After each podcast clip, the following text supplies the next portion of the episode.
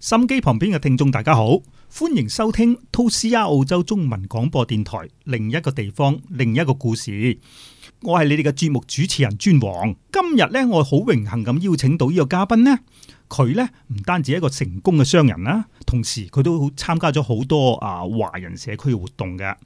咁佢就係林和成貿易公司嘅董事，同時亦都係澳洲雪梨中華佛學會名譽居士林嘅會長啦。咁亦都係澳洲瑞城校友會嘅第三屆會長，亦都係印支高齡服務中心第五屆嘅主席喎。咁佢就係江念慈先生啦。你好，江生，歡迎你嚟到我哋呢個節目。啊，張哥你好，啊咁第一大家相識都好耐啦，咁同你同台做節目都係第一次喎，係咯，呢個係我榮幸啦。啊，我係亦都係我榮幸，好多謝你嘅邀請，亦都好多謝我哋阿台長嘅邀請啦，俾我機會我喺度同大家傾下偈。係唔好客氣。咁啊，江生啊，今啊你同我哋請嚟以往幾個次嘅嘉賓有少少嘅唔同。咁我哋之前幾輯請嚟嘅嘉賓呢，基本上都係嚟自香港或者大陸啦，都係以啊、呃家庭團聚移民啊，或者係啊、呃技術移民啊咁嚟到澳洲嘅。咁你呢就有少少唔同呢，你就喺越南嚟嘅，你個係啊背景係啊係啊就以難民身份嚟嘅。係啊，咁我想希望你講講講下你嘅故事啊。譬如你你出世喺越南嘅係咪？係啊，係啊，係啊。咁你當時係喺越南係長大係幾多歲離開越南，同埋點解離開越南呢？誒、呃我喺越南誒、呃長大到十幾歲就嚟咗越南啦。咁其實呢，我喺越南呢就係、即係一般生活啊、咁啊讀書啊咁樣啦。但係如果越南唔係話個政策啊，或者係共產黨嚟之後呢，我就唔會離開㗎。咁啊，但係除咗讀書、留學唔好講啦。咁啊，後尾共產黨嚟咗之後呢，就咁就環境變遷啦。咁啊，逼住要離開越南，咁啊，投奔自由，咁啊，坐船就逃難嚟到澳洲。以我所知，其實當其時咧喺誒你所謂講個共產黨，即係話誒北越南越即係統越南統一之前啦，嗰、個北越個共產黨打去打去南越個政權嘅時候係咪？係啊，即係以即係一九七五年四月三十號之前呢，啊南越係一個好自由嘅國家，嗯就等於而家而家嘅香港一樣。係係啊，咁後尾呢，就七五年四月三十號之後呢，就北越打咗過嚟南越，咁啊就咗一切都全部唔同啊，變化咗個政策嘅體制都唔同咗啦。咁變咗呢，就我哋就享慣自由啊，咁咪而家做生意成啦。咁我媽媽帶住我哋咁覺得啊，已經係有所威脅啊，或者覺得係唔夠自由咁樣，變咗就係唔適合自己嘅地方啊。咁就媽媽就帶住我哋全家就投奔怒海，離開咗呢個越南啦。當其時，誒、嗱，而家澳洲居住喺澳洲嘅唔少越南背景嘅人咧，當時同你都一樣啦，都係咁樣啊啊！我哋所講求求奔怒海啦，咁就以難民嘅身份嚟到澳洲啊。咁當其時，我所知係都好危險嘅喎，喺嗰、個、呃、偷渡過程裏邊，真係可能九死一生嘅喎。啊，其實真係相當危險啦。誒、即係講到死嘅方面呢，就好遺憾，就係我有個姨姐姐啦，亦都係一九七七年嘅時走出嚟，已經係隻船唔見咗啦。哦，咁因為即都係死咗都唔定啦，因為冇消即係失蹤啊，即係到而家都冇消息啦。係啊，咁成隻船都冇消息，咁嗯應該係好多吉少啦。咁、而我自己本身嚟講呢，亦都係多次逃難，係未解放走到解放都走唔出。嗯，咁啊，解放前呢，就本來就係曾經有想喺機場搭機走嘅，哦，咁就啱啱係嗰幾日就誒兵科馬亂打得好犀利，咁誒我亦都係同一班誒親戚好友就帶住，因為嗰當嘅時我仲未成年㗎，咁就就走嚟逃越南去呢個機場搭機，哦，咁就當晚呢，好衰唔衰就啱啱就打總統府，咁我就喺總統府對面間酒店住哦，等飛機。哦，咁變咗咧就哇，嗰啲吊炮啊，嗰啲火箭炮啊，地務租啊，成個棟樓都震㗎。咁後尾咧，嗰當晚咧覺得唔對路咧，媽媽就攞個車嚟接翻我翻車。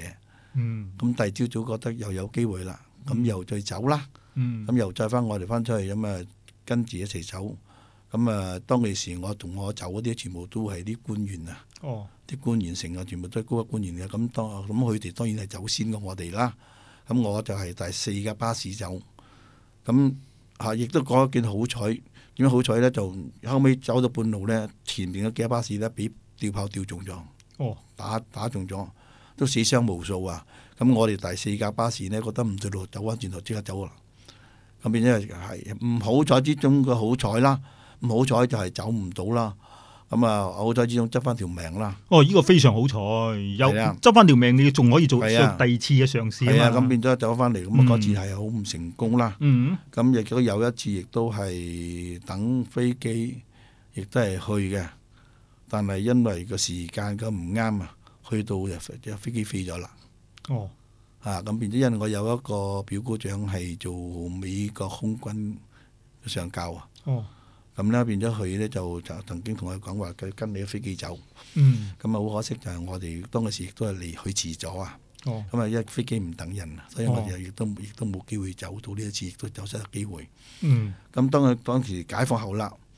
咁亦都係雖然生活都好安定，因為凡係中國人喺喺全世界中國人，如果佢有生意做啊，或者啊都會積谷防饑嘅，係係都唔會一下間話餓到冇得食㗎。係，咁而家係越南政府雖然係共產黨嚟咗，但係一時間呢，佢亦都唔會話全部一網打盡，嗯，即係逐級逐級咁嚟，咁變咗我哋仲有個個喘息嘅機會。即係暫時有個喘息係期啦，嗯咁變咗仲係嘅可以有機會搏翻平民式嘅生活，只要你係冇咁誇張，冇咁高調，嗯，咁樣你有生意做嘅就就閂埋門唔做生意啊，咁樣就話或者係大屋本細屋啊咁樣啦，嗯，咁啊避咗啲火啲嗰啲風頭火勢咁樣咧，變咗你仍然係唔會暫時冇揾到你，但係呢，如果嗰啲做大生意嗰啲啊，即係已經係社會名流嗰啲，已經有晒名單㗎，就係走唔甩㗎啦，一入嚟自己全部點晒名，就要。啊要俾捉佢坐監啊，啊封家啊，攞晒你啲家產，係咁樣啦。嗯，咁、變咗咧就我哋誒當嗰時誒就啱啱嗰時讀緊書嘅，咁亦都係監就冇書讀啦。咁當嗰時亦都未就仲係仲係細啦，咁又都就呢個政權嘅政府咧就捉我哋咧就幫佢去，因為未成年啊嘛，嗯去，守街，因為當嗰時咧就冇晒誒交通燈啊。哦哦，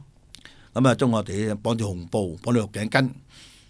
咁啊就啊晚晚都去學唱共產歌啊！哦咁跟住咧就誒誒教我哋啲官史個時候共產思想俾我哋啊， 即係洗腦啦，係啦，嗯，咁又要我哋去去去守街，幫手維持秩序。其實嗰陣時都好好危險嘅，因為點樣咧？自己亦都係未人試過做呢啲咁嘅工作。咁同時咧就好慘嘅，同時食飯嘅時候咧，食嗰啲正式係沙谷米啦，乜嘢叫做沙谷米啊？入邊有啲米入邊有沙有哦谷。即係溝啲沙啊同因谷為啊。佢唔係溝，因為佢唔揀過俾你食。哦，因為到以往我哋屋企食啲米係米就米米呢個嗯米廠啊、米餃啊，揀過西過啊，哦揀晒啲殼谷糠啊，揀晒啲沙出嚟㗎，嗯飛沙走石啊嘛。嗯，咁佢嗰個呢啲係粗米嚟嘅，咁啊俾你食咧，咁啊俾兩條嗰啲啊好似乾魚仔咁樣，嗯啊，攞鹽啊俾粒粒鹽你，咁你要食，但係你又唔可以倒㗎嚇。哦，即係佢睇住你食嘅，啊，因為佢佢話你嘥國家嘅糧食，哦但係真係好惡啃，但係做乜嘢都要忍住牙根嚟睇，因為始終都係政權唔同咗啦，係都要係做人都要去順住風向行啦。嗯嗯咁、就即係當其時咧，就要作家捉你去做呢啲咁嘅工作，但係年紀十八歲以上嗰啲呢，就仲慘。十八歲以上嗰啲呢，捉你去掘嘅嗰啲誒水渠啊，嗯哦同埋嗰啲灌水道啊。咁到而家越南好多時好多地方水浸噶嘛。哦，咁啊開嗰啲個灌水俾啲灌田啊、灌城啊、耕田嗰啲咧，嗯，咁啊喺入邊鄉下就開嗰啲水道啦。咁啊掘掘水道啦，咁啊有好多呢啲水道有啲好慘嘅，有啲地雷嘅。嗯哦，咁掘得唔啱咧，有啲爆炸死啊，嗯咁、有啲啊嘅，有啲俾蛇咬親啊，有啲總之係有啲因為又係森林入邊啊，有啲嗰啲藥疾啊，嗰啲蚊咬啊，真總之係林林種種啦，係相當辛苦嘅。嗯咁但係即係一定要識嘢生存啦，冇辦法啦。你係啊係即係講下共產國家就乜啲人都要，如如果咩環境要做咩人啦。當然啦，啊，咁變咗咧就係越南解放生活咧，就係冇讀書之外，仲要去幫政府做呢啲咁嘢，係係冇人工㗎。嗯，咁你後尾係點樣？即係卒之你前兩次坐唔到飛機出嚟啦，嗯咁你後尾係真正嘗試就係偷渡啦，嗰次就唔係坐飛機㗎啦，啊，最早嗰時就偷渡咧，頭先講過話我我姐姐啦，嗯，就七七年嘅時候咧就做一隻船仔偷渡，因為我屋企全個家族咧都係一個一步一步咁偷，分開分分道揚镳去分批偷㗎分批係啊。係，即係唔敢話所有嘅雞蛋放落個籮度啦。嗯有咩事就真係唔查，好睇死晒㗎。嗯咁變咗我呢個吉士走咗咧，撞咗板咧，唔見咗咧，咁我哋又嚇窒咗我哋，哦驚啊！我媽媽驚啊！哦咁但係始終都要走噶，嗯咁變咗就分開走啦。咁啊，我呢個第七家姐走嘅時候呢，就本來就唔係自己走噶，係同我第五嘅個個姐同姐夫我一齊走嘅。嗯咁走嘅時候呢，就我呢個第七家姐就去到個目的地等船。係咁即係碼頭嗰度係啊嗯唔係碼頭啦？係一個鄉下仔，一間茅寮嘅，哦唔俾我偷渡啊嘛，係唔哦俾我知道你想走噶，係係係扮成個鄉下啲耕田人咁樣㗎。哦啊，咁樣跟住咧就啊我呢我呢我呢個家姐咧就喺半路咧就俾公安捉咗，哦捉咗幸好因為身上代邊有啲小財產啦，咁就因為佢要貪個財產，所以放咗我家姐走，係即係呢個第五個家姐就係誒走甩咗，係佢，但係佢就去唔到個目的地啦，去唔變咗到目的地，走甩咗。咁啊，跟住我姐夫其實聽到喺車站未上去，知道話包煲啦，知道話已經係失敗啦，咁啊即係就就走埋，咁再再佢兩個咧就唔好在之中嘅好彩，唔好彩就冇得去啦，好彩就就即係。冇上嗰條船。啊冇上隻船就救係生咗條命啦。咁變咗咧，跟住我哋再以後再再走嘅時候咧，係相當小心同埋去去選擇咯。哦但係時間逼人，如果再唔走嘅話咧，有某朝嗰日，如果係國家共產黨嚟到清算到你嘅時候咧，你連個船金啊、身家財產都會冇晒，連走嘅嗰筆費用都冇噶啦。所以係係逼住你要走啊！啊，咁變咗就後尾就繼續去揾揾個地方去走啦。但係我走過好幾次都係唔成功。咁但係始終都係一到一九七八年係咁樣就揾到呢隻船呢，嗰時公開啦，公開嘅意思係乜嘢？即係公話開就政府收錢啦，哦政府收錢即係買海海略叫買路錢啦，哦就半公開唔係正式公開，政府本嚟就話唔係佢收嘅，咁啊個地方政權每一個省嘅地方政權啊放你船一個人收人頭幾多錢黃金，咁我哋呢就有親戚組織咗隻船，咁我哋個我同阿就全家走，同埋我叔啊成啊，因為我係最後一家人啦，我姑姐姑丈啊，我啲全部就親戚全部走晒啦，到但係到晒岸啦已經，我姐夫家姐都都到咗啦。嗯啊，講起走嘅時候咧，亦都係好坎坷嘅，因為我姐夫家姐走咧，去到半路嘅一個荒島又俾拉咗，哦拉咗，因為當其時亦都係半公開啦，但係啊共產黨唔知道嘛，嗯我以為佢偷渡，嗯咁啊拉咗入去一個昆崙島，咁而呢個昆崙島咧，當其時係啊瞓嗰啲啊戰犯啊，哦嗰啲嗰啲又入冇出嗰啲啊，係係咁好恐怖嘅。咁好彩後尾咧查到隻船咧係公半公開收咗錢嘅，咁啊俾我家姐同姐夫繼續再走，咁啊、哦所以又到咗馬來西亞目的地，咁見到佢哋有回頭信啦，咁啊跟住咧又到我阿伯佢哋走啦，嗰陣時咧就有隻靠大隻船啦，嗰隻船有一二千人嘅，嗯咁我亦都係因為佢哋係資產俾捉咗坐監放咗出嚟嘅，所以又唔係唔敢喺屋企走。咁喺我屋企走，喺我屋企走嘅時候呢，咁我就送佢哋上船。咁亦都好好在送咗上船之後呢，跟住就三門落三閘喎。嗯咁嗰次如果我係肯去呢，係唔使錢㗎，哦，因為咁我哋嗰對嗰次你唔跟埋一齊走咧？因因為我唔唔捨得掉低我媽媽，我媽媽亦都有送船，但媽媽冇落船，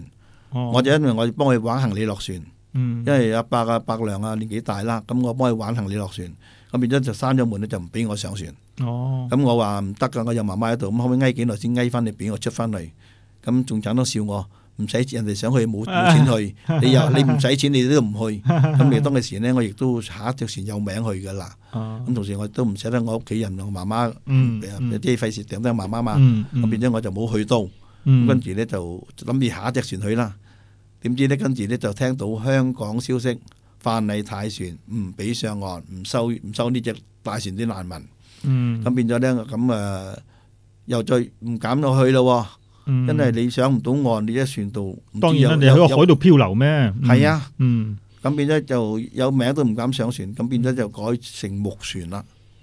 木船就好危險咯誒、啊我哋隻船好彩呢，亦都係一家家人啊，全部都係啲批發商啊、出入口商啊咁樣自己組織嘅，所以我哋咧係用啲好靚嘅木噃。哦啊，咁、個個底係鐵嘅，哦，咁又總之係只好實淨嘅船啦。咁當其時你哋係第一個目的地去咗邊度啊？誒坐住隻木船亦都係咁冇敢講目的地嘅，但係都當然最好啊，去到泰國嘅最近啦，因為即係越早上岸就越安全啊嘛。嗯，嗯因為但係問題上咧就有好多海賊㗎，哦，啊咁如果去馬來西亞咧就遠啲啦，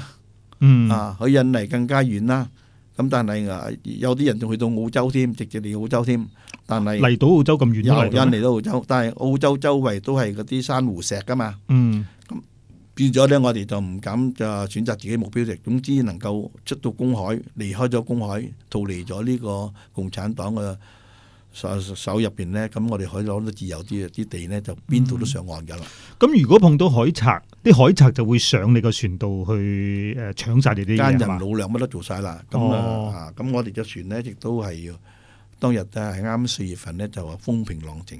哦係好落落船嗰日就好辛苦啦，因為點樣呢？我哋係啊俾共產黨呢，就一隻號馬嗯食兩兩嗯收兩水兩次錢，點樣呢？因為我哋就本來未輪到我哋就開船㗎，我哋驚走唔甩啊，嗯，咁我哋俾錢去，咁所以我哋一隻號馬就兩隻船走，嗯咁我隻船呢，就共產黨入邊啲警員自己袋晒落袋，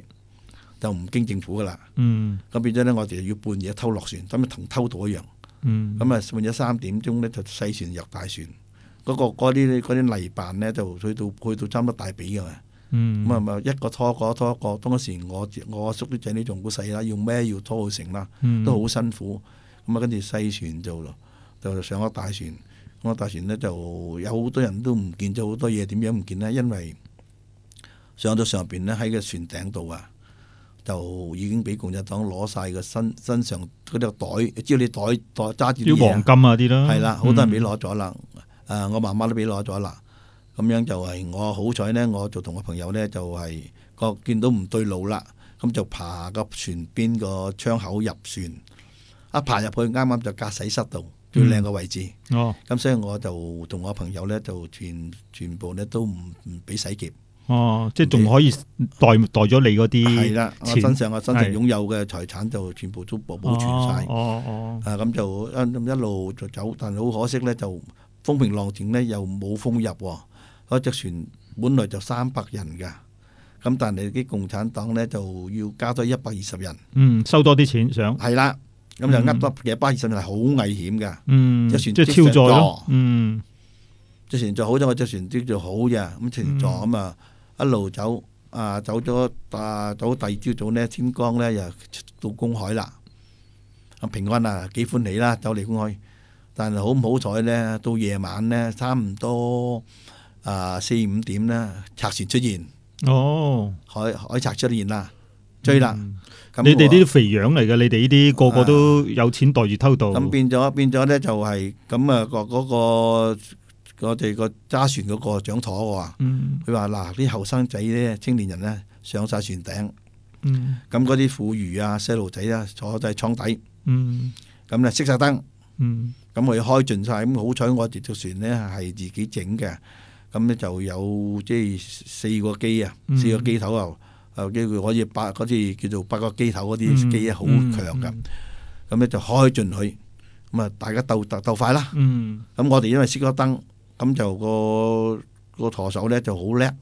咁就識風向，咁啊睇住咁走，啊一路追追咗成晚，追到大朝早天蒙光咧，差唔多最近啦，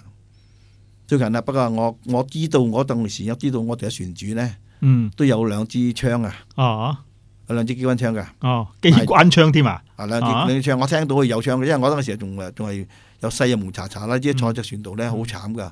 又暈又嘔啊！嗯整唔到噶。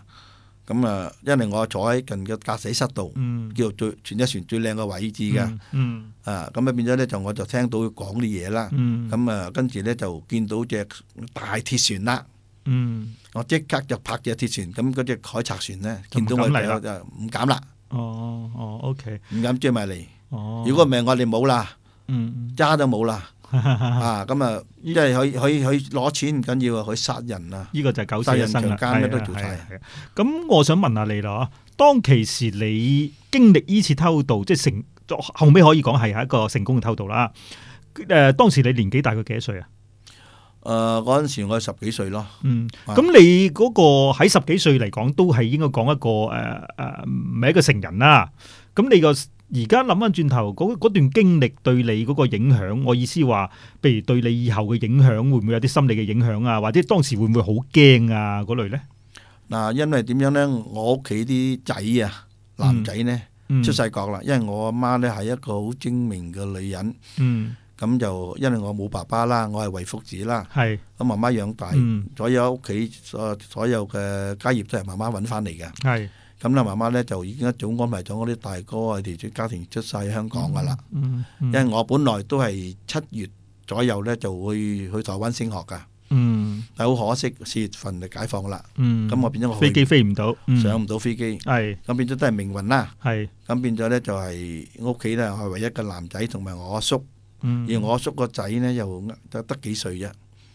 咁變咗呢，就我哋唔到我哋冇有冇選擇，驚唔驚都要做我哋呢個男仔做嘅嘢。係，但係你當其時誒喺個船上誒，譬如俾海賊追啊嘅時候，個會唔會好驚咧？自己覺得嗯啊，定係唔識驚咧？唔會話驚之中唔係話放嗰只，哦，係要同大家嘅青年人共進退，哦，即係我哋保護到只船就保護晒全家嘅生命。即係個我其實亦可以咁講咧，都唔識驚啦。去到嗰個係啊時候就冇得你你保驚啦。護嗰時，我哋係冇得選擇，因為點樣喺個海度，唔係去死我亡噶啦。嗯嗯，係咪啊？咁仲要加個家當喺晒個船度，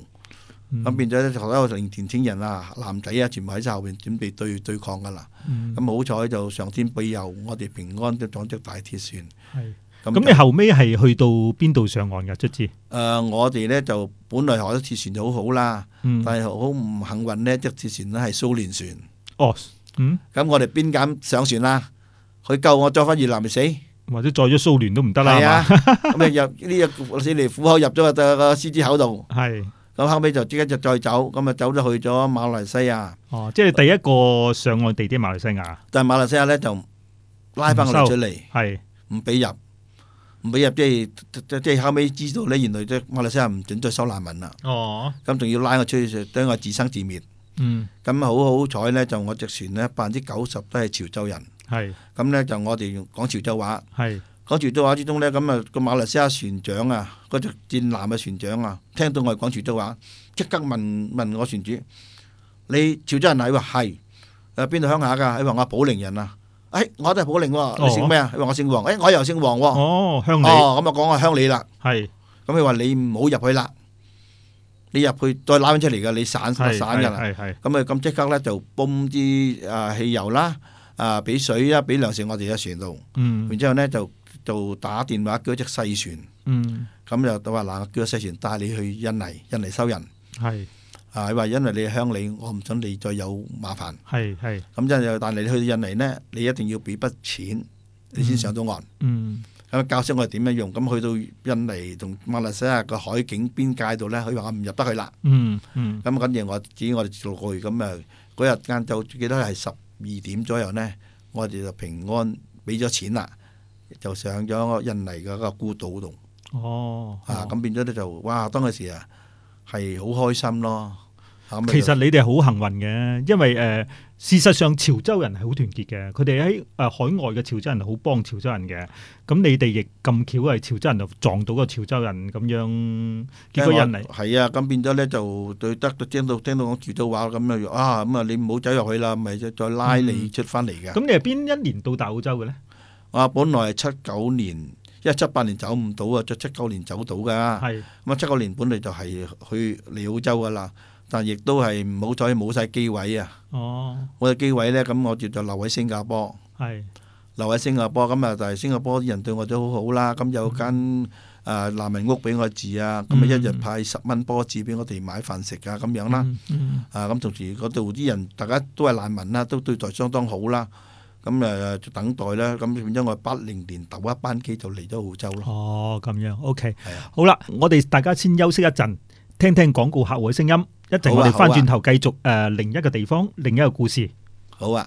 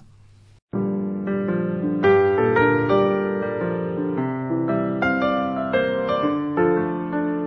欢迎收听《都市亚澳洲中文广播电台》，另一个地方，另一个故事。歡迎大家翻返嚟另一個地方，另一個故事。我係節目主持人尊王，坐喺我身邊嘅仍然係江念慈先生。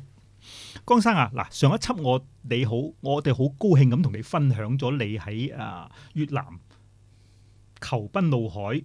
啊，後尾嚟到澳洲個故事啦。好啦，咁啊下半橛咧就想問下你啦，你而家一個貴為一個成功嘅商人。亦都係好多社團啊、組織嘅會長啊、主席啊嗰啲。同時你亦都係好榮幸咁攞到一個 OAM 嘅勳銜啦。咁從一個誒、呃偷渡身無分文偷渡嚟澳洲嘅僆仔，到而家亦都經歷咗唔少嘅誒、呃有唔少嘅經歷先到今時今日嘅成就。咁你初初嚟到澳洲之後，你一定係有好多唔慣嘅地方啦。你初初嚟到嘅時候係讀書啊，定係即刻做嘢咧？啊，其實講成功我就唔敢講啦。不過我亦都係一個嗯雙帶咗兩兩隻手嚟澳洲嘅難民。咁頭一次嚟到澳洲嘅時候呢，係好愕然啊！因為嗯我落機嘅時候呢，點解冇高樓大廈嘅？全部都平房。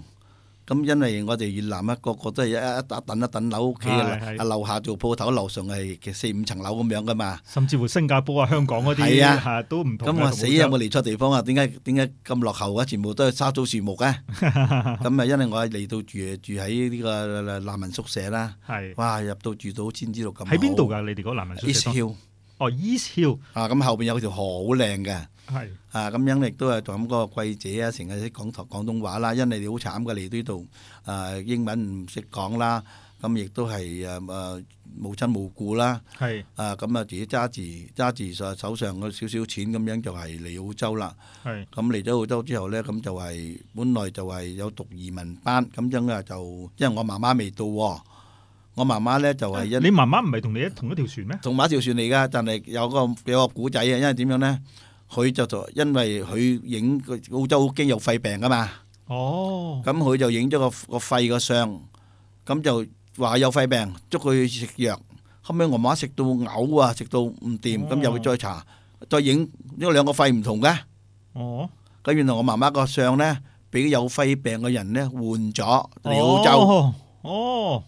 攞咗我咁都得媽媽啊係啊。即係即係嗰個有肺病嘅人反而嚟咗澳洲啦。係啊，換仲早咗過你媽咪係啊，咁我媽媽捉我媽媽食藥，咁後尾所以就我媽媽唔嚟得，我嚟咗先。哦，後尾查出嚟，原來我媽媽係好健康㗎，哦，咁係俾個相俾我偷咗去換，偷換咗，嗯即係可能食照嗰個片啦，係係啦。嗯咁變咗咧就誒冇事，咁啊媽嚟咗之後，等等媽嚟咗先至有。當其時我一個人嚟嘅時候咧，係食唔慣呢度啲嘢啊，嗯，全部食西人嘢。咁當時你啲家姐啊嗰啲未嚟咩？兄弟姊妹？啊，我家姐嚟咗，但係我嚟到嘅時候冇聯絡到啊嘛，哦，啊哦冇聯絡到嘛，後尾先有到聯絡到都好喎。痛苦嘅經歷嚟嘅喎，一個人咁嚟嗰個咁陌生嘅地方。係啊，咁嗯同時呢，亦都係好彩，仲有個人識講廣東話。係有陣時真係唔識講英文嘅時候，真係好凄涼噶。咁亦都係唔知道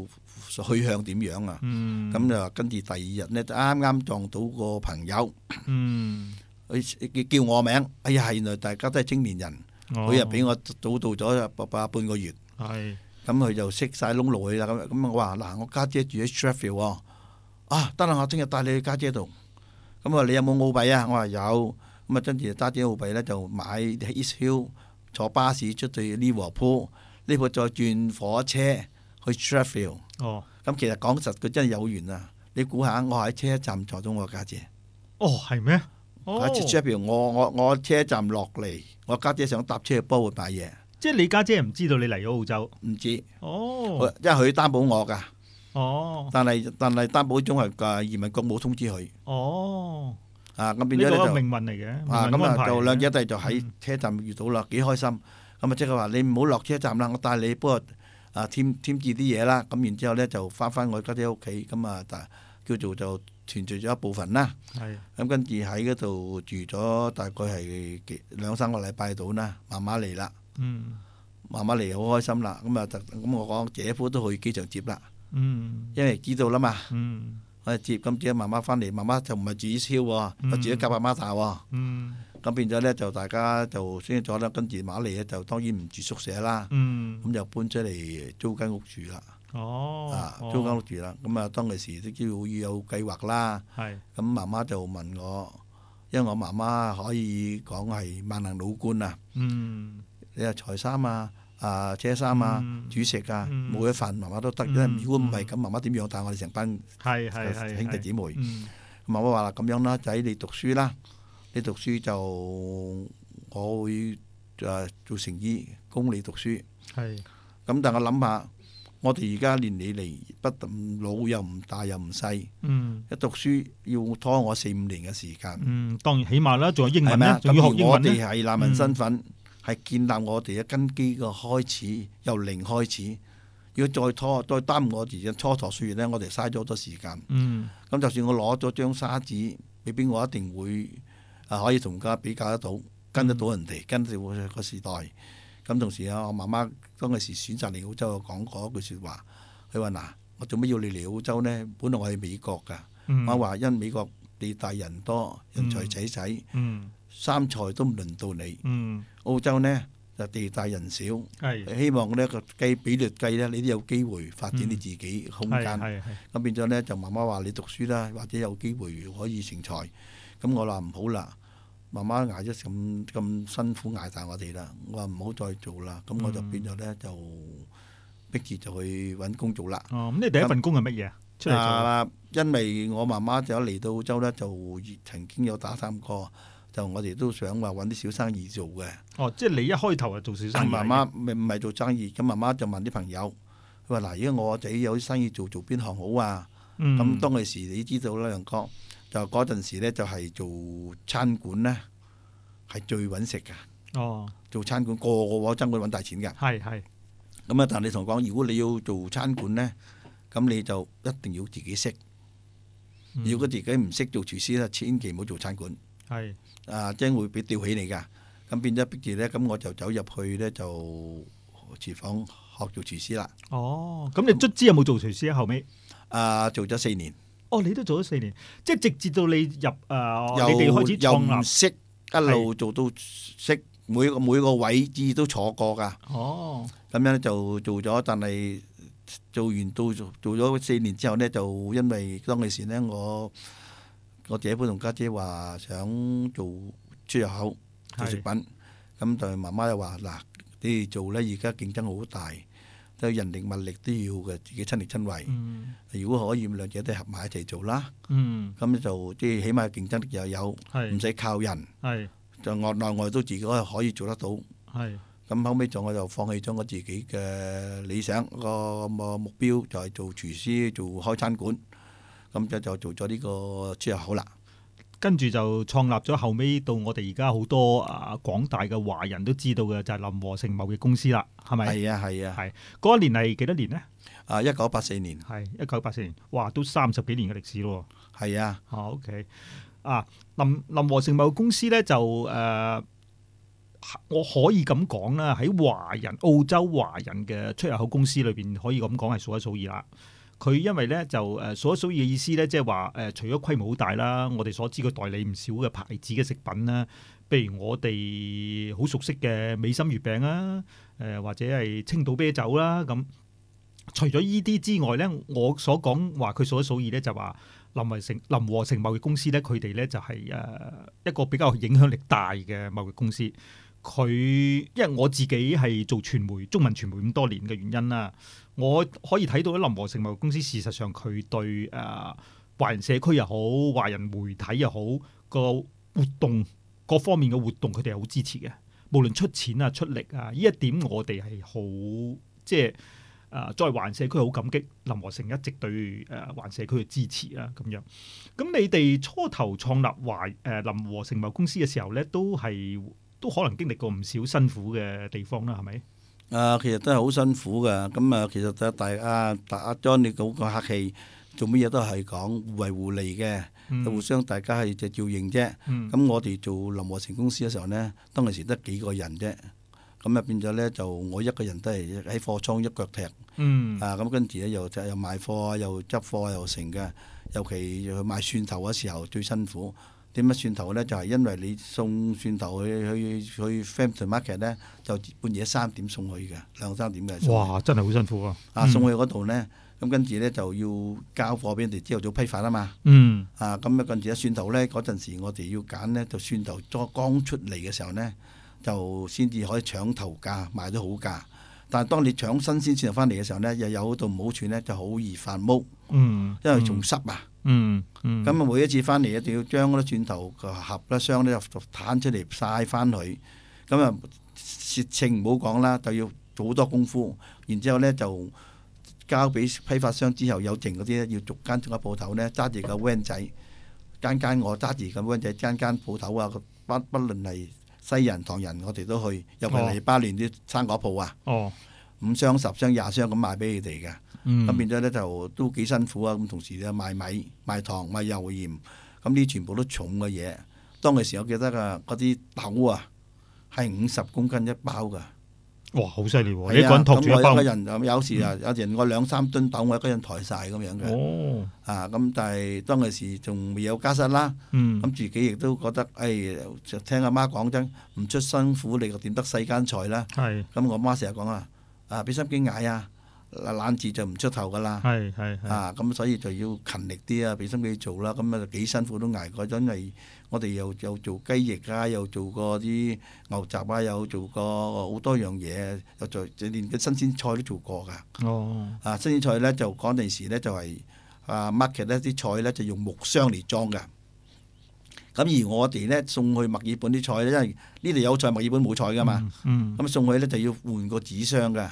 咁又要去人哋嗰啲地方執人哋啲紙箱翻嚟，嗯又再木箱換紙箱，咁朝就趕住五點鐘之前咧送去運輸公司，咁哦，航運輸公司送過去嗰邊俾佢送㗎，嗯半夜送去㗎，嗯，咁變咗咧就係啲賺呢啲錢啦，賺你有時賺到成車菜都賺唔到一二百蚊啦，哦，啊！但係咧就咁慢慢地積下積下咁啊積出嚟㗎。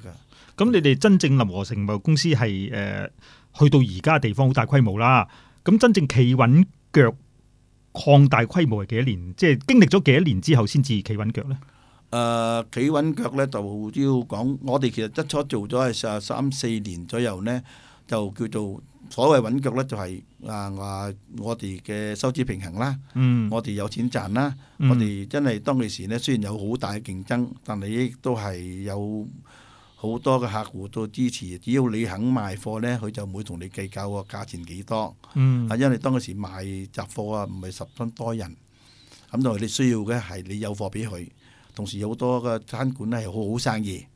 當我某個餐館好生意嘅時候咧，佢就唔同你計較，嗯我要嘅係有貨，嗯咁變咗咧係頭嗰五六年後之後咧，一路都做得相當好，哦咁變咗我哋先有機會慢慢，因為我就做澳洲米嘅代理啦，嗯啊，其實米就賺唔得幾多錢，但係個量大。係啊，咁變咗咧，我哋就係不斷咁去進取啊，不斷咁去更改，不斷咁啊同啲客仔打架關係啊。咁同時咧，最好咧就係有好多老前輩，尤其當我出去唐人街賣貨嘅時候啊，嗯真係好多老前輩都好支持我啦。嗯啊，真係我就好感激佢哋，但係佢哋都係一路做一路教我。嗯嗯啊，咁變咗咧就係嗰啲嗰陣時，唐人街有間瑞田坊啊，有好多好多間咁樣啊，嗰啲幫賣貨俾佢哋嘅，嗯啊啟苑啊、東方咁啲咁樣我都去賣嘅，嗯咁啊啟順都係嘅，阿嗯 Jimmy，Jimmy 亦都係我哋前輩啦，係啊咁變嗯咗咧就咁一路路咁一步一步咁進步到今日。 OK 啊誒、因為可能你個背景嘅原因啦，相信你都好多時初初嚟到嘅時候都會出入啊好多啊，當時好多以越南難民身份過嚟聚居嘅地方就係卡士啦、劇帕馬塔啦係。啊，其實我都少少好奇啦，因為初初我嚟到澳洲嘅時候咧，對於我嚟講，卡士係一個比較誒、呃、覺得治安唔好啊，或者係唔敢去嘅地方啊。咁其實你嚟嘅時候個卡士同而家嘅卡士有咩大嘅變化咧？誒、我哋嗰時候卡士係水性河飛嘅。哦，全部都意大利人嘅天下㗎。但係佢哋個佢哋嗰啲鋪頭呢，根本上就平租都冇人租㗎，係好係即係好平嘅租咁住啊，嗯冇乜生意冇人行㗎，即係商業唔發達啦，當唔其時發。達㗎。嗯但係呢個卡士係真係正式係印支啊，越南、泰國、寮國啊嗯啊幾個國家啲難民嚟到，將嗰個卡士搞興旺咗佢啊搞興旺咗㗎。係係咁啊誒。而家嘅卡士當然好興旺啦，每年仲有好多嗰個節日啊、慶祝啊，係啊誒、係啊，嘉年華會啊，又擺攤檔啊咁樣啦。咁當其時你哋嚟嘅時候係誒係咪呢啲？即係你哋有冇參與到卡士呢個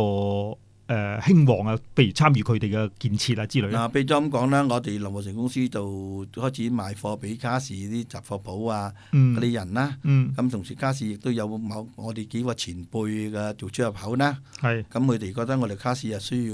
即係建立牌樓啊，嗯建立成間，但係做乜嘢好鋪好啲路啊，整靚佢啊，咪又美化啊，嗯咁啊要錢啊。嗯咁我哋都有參與一部分啦。嗯咁啊，雖然唔係帶頭，但係能夠做嘅能力做到嘅都會做參與，咁變咗呢，就有今日嘅排卡士嘅牌樓嗯啊！咁你見到卡士冇有十二生肖啊，成嗰啲咁樣呢，咁就係每一間鋪頭咁，我哋能夠力做到咪捐捐一座，哦捐一座就攞咗嗰座嘢啲錢，就我哋建設個卡士啦。 OK 卡哦，而家嘅卡士非常之好，好多嘢食啦，同埋嗰個無論治安啊各方面都係好好。我自己都中意喺嗰度食好多誒東南亞嘅美食。而家卡士咁啊，講翻嗱，你除咗你個誒、呃事業喺林和成就做到成功啦，眾人皆知啦。你係林和成某公司嘅董事啦，咁另外咧，同時咧，你都有誒、呃、參與咗唔少社團誒嗰個活動嘅喎、譬如嗱，講講你呢個係雪梨中華佛學會明月居士林，你而家係執行會長啊，你而家係係啊，咁，你呢個明月居士林咧，我所知咧都係做一啲好多公益上嘅嘢，譬如係佢哋誒喺誒西南邊啊啦，即係卡士附近啦，起一啲廟啊，俾發揚一啲中國嘅中華文化啊，俾一啲好多嗰個佛教徒佢哋入去參拜啊，係咪咁樣咧？係啊，其實呢，喺以往呢，就七幾年呢，難民潮嚟好多啦。嗯咁但係呢個明月居士林呢個發源地呢，以前呢就係喺越南有一間明月居士林，哦啊，越南都有間明月居士林嘅，越南有六七間，哦六七間啊，哦每個省有間，咁變咗呢，就咧就啲信徒呢嚟到呢度呢，大家想拜佛，好多佛弟子，但冇個地方俾你聚集，係咁呢，就撞啱我哋嘅創林會長，創林會長呢，張中奇先生，嗯佢係一個好成功嘅商人，佢係係遼國商人，係咁可能佢曾經許過願，平安出咗嚟呢。嗯佢會建廟或者做一啲善事。咁咁啱撞啱我哋呢班越南華僑啊，撞啱我啲嗱寮國華僑啊，咁都要大家行啊傾埋一齊啦。不如啊揾個地方啊嚟做間佛堂啦。咁就張宗奇先生毫毫不猶豫咁樣咧，就捐咗一間啊頭嗰間嘅屋仔喺度，就做一間簡單嘅廟宇，就嗯就改名為明月居士林。嗯，當其時只係能夠係大概一應該係一千平方米嘅一間屋仔喺度做嘅啫。喺邊個位置啊？就喺而家個位置個街角嗰度哦哦哦，OK，啊，買咗第一間。咁樣做咗之後呢，就香火鼎盛。係咁你知道我我哋啲華人呢都好團結，加埋原面寮啊，咁啊介咁就用嗰度會有聚集啊嘛。係啊，咁變咗就開始咧就旺啦，咁啊即係唔夠地方啦。嗯咁跟住呢，就一九八五年呢，就買埋隔離嗰笪地，哦，擴大啦，擴大咗。咁但係擴大咗冇錢起啊，哦咁啊又要籌款啦。係但係好我即係我所有嘅佛教徒咧都好好虔誠，好大力支持，咁大家都好同心協力，咁啊即係一九八八大概係八八八九年左右啩，咁啊先至再有錢起啦，起而家嘅三座大殿啦，哦哦哦，咁就係我哋嘅佔地咧二萬二千幾嘅平方米嗯，而家規模大好多啦，哎係啦，啊暫時嚟講咧，我哋雪梨西區嚟講，我哋最大啦。嗯，咁你哋其實誒明月居士林嗰個創立明明月居士林個啊呢個廟嗰個目的，除咗發揚一啲中華文化之外啦，俾一啲誒以前啊，即係話入過去明月居士林嗰啲人有個地方，佢哋去繼續啊，佢哋可以拜祭啊之類啦。咁你哋明月居士林每年我所知，你哋都有搞一啲誒公益慈善嘅活動嘅喎，譬如籌款去。誒幫助一啲其他嘅環社區嘅之類嘅有啊。或者引支社區嘅，係即係我哋嗱，好似簡單樣嘢，最緊最近你講到唐山地震啊，啊澳洲火災啊，啊嗯某地方水災啊，不唔試過水災嘅，哦，啊有好多地方嘅嘅，不論世界地方係有華人地方人需要我哋幫助呢。雖然唔能夠話我哋全力去支持啦，嗯，但我哋都會盡到上一次唐山地震啊、四川嗰啲咁樣呢，我哋都會擺檔好賣嘢。咁啊賣晒啲錢咧就誒我哋西區華人團體一齊做嘅，嗯咁啊籌咗錢咧全部捐翻去俾國家，嗯咁就我哋係不分國界、不分宗教、嗯不分嗯民族㗎。嗯咁如果人哋某一個民族需要我哋幫手，我哋都會做嘅，嗯因為有啲我哋嗰時候係非牟利嘅機構，係係咁樣就就錢係大家俾嘅，嗯係用於社會嘅。 O、k 我我聽講你有一次好巴閉喎，你粉墨登場上台唱粵劇，籌咗四十幾萬破晒紀錄喎。啊，呢啲啊大家俾面呢樣嘢，事實上呢就係靠朋友關係啦。跟住其實我學得可能啦，其實我亦都唔係做大戲嘅料嘅。咁嗯就係因為啊話你華藝娛圈工藝社社長阿陳華女士，嗯咁佢就係亦都係我哋居士林嘅理事之一。咁啊嗯啱啱我哋呢就起呢個地藏殿。嗯咁啊，其實咧就冇錢萬萬不能啦。咁啊起緊嘅時候呢，咁啊陳華女士話：啊誒嗰陣時你做會長啦，不如你呼籲下籌啲錢俾居士林啦。係咁我話好啦，咁我諗當嗰時諗住係即係係嘛，就擺下酒啊，成日做下 party 咁樣啦。嗯原來唔係。我陳華女士話：你登粉墨登場，你要做唱粵曲啊！我話、嗯啊，我我唔識佢話，誒做人冇話唔識嘅，學下識噶啦。嗯咁跟住咧就陳華女士啊，同埋一班前輩教我點樣做大嘅成嗯啊咁樣。咁跟住咧，亦都好多朋友啊，尤其係好似委員會嗰班姐姐，嗯一聽到個個都舉手去贊助。咁、其實我啲商家朋友啊，嗯咁啊、好似 A、B、C 啊、倪生啊，嗯啊雖然你而家老人家唔喺度，咁佢都話江念慈我支持你。咁跟住咧，亦都好多好多其他嘅卡士商人，嗯即係都唔講得晒咁多人啦。嗯如果唔係，邊有四十幾萬？係啊，好犀亦都利有啊。啲啊愛好粵粵劇嘅粵劇嘅朋友啊，嗯咁啊各都有啲啊，你睇大戲不得已，夜晚仲嚟捧場嗯嚟捐錢，嗯咁邊有四十幾萬，咁喺度順便借呢個機會咧，多謝所有一切幫幫就幫過我個人。嗯啊，雖然我一個唔係做大戲嘅人，嗯大家能夠都係支持我，好多謝你哋。 OK。啊嗱，因為你咧就誒、呃除咗係啊好成功嘅商人之外咧，另外咧你要參與好多呢啲咁嘅慈善活動啦，所以咧幾年前咧你就好榮幸咁攞到一個 OAM 嘅勳銜喎，授勳喺個女王授勳啊，即係女王誒、呃生誒、呃生日嗰日啦。咁誒、呃你自己有咩感想咧？誒、其實呢啊 OAM 我經常亦都諗都冇減諗過，因為我哋係一個普通嘅平民百姓啊，只能夠話諗住出身係，因為我媽媽就同佢講過啦，我哋曾經受益於社會，因為澳洲政府對我哋咁好，嗯當我哋平日生活穩定啦，應該回饋社會。嗯做一啲有益嘅事，同時我哋平安幸福逃離越南，可以到咗澳洲咁好生活，我哋應該做翻啲有有益社會嘅事。嗯，所以 OAM 嚟講，今上我點樣叫到今日為止點樣中文點叫我都 唔知，係咪啊係？OAM 我就知，咁啊係後尾就後尾啲朋友呢，就當我做咗居士會長之後呢，咁啊又有人幫我提名申請，但係提名嗰時我真係唔知。嗯咁當然啦，係好高興、好開心啦。即係唔係話因為個一個榮譽，係因為呢啲榮譽係屬於大家嘅，一個肯定啦，屬於或我者哋華人團體嘅。因為有有一個華人受勳，就全個華人都會光榮。嗯咁但係問題係得到大家肯定，我係做咗嘢，係即係我做嘅嘢唔會啊，即係白做咁樣。即係人哋都或者係啦睇住睇在眼內啊啦，嗯即係啊係啦，即係有人欣欣賞到我哋做嘅嘢，咁我哋即係能夠付出係俾俾我即係有一個鼓勵，嗯，嗯係啦。點都好啦，都恭喜你啦！因為雖然係幾年前嘅事啦，咁事實上係誒、呃就好似你啱所講，你攞到 OAM 嘅分銜呢，係一個華人嘅光榮嚟嘅。無論啊邊一個華人攞到，都係呢個社會對佢一個肯定啦。好啦，今集嘅節目時間又差唔多啦。咁啊，其實我同阿江生呢，就認識咗都有一段日子。咁就誒、呃江生俾我嘅印象呢，就話除咗一個成功嘅商人之外呢。咁另外咧，佢咧就係一誒俾人一種好好先生嘅感覺，成日都有個笑容掛喺個面裏邊啊咁樣。咁啊喺未來嘅日子咧，我哋即係我自己除咗希望阿江生咧生意興隆啦，咁同埋身體健康啦，咁亦希望阿江生咧更多嘅粉墨登場啦，同我哋誒參與好多嘅多啲嘅活動啊啊，可能下次啊唱誒、呃歌劇啊，係嘛表演魔術啦、咁。總之就多啲為我哋嘅環社區作貢獻啦。因為我哋嘅事實上就係話，誒、呃我哋成日話海外嘅呃華人俾人歧視，但係最重要就係無論有冇歧視都好啦，最緊要就係我哋自己玩嘅社區係團結嘅。咁好啦，多謝晒阿江生今日上嚟接受我哋訪問啦。誒、我哋下次有機會我哋再傾啊。嗯好多謝莊哥，OK 多謝晒 OK，拜拜。拜拜。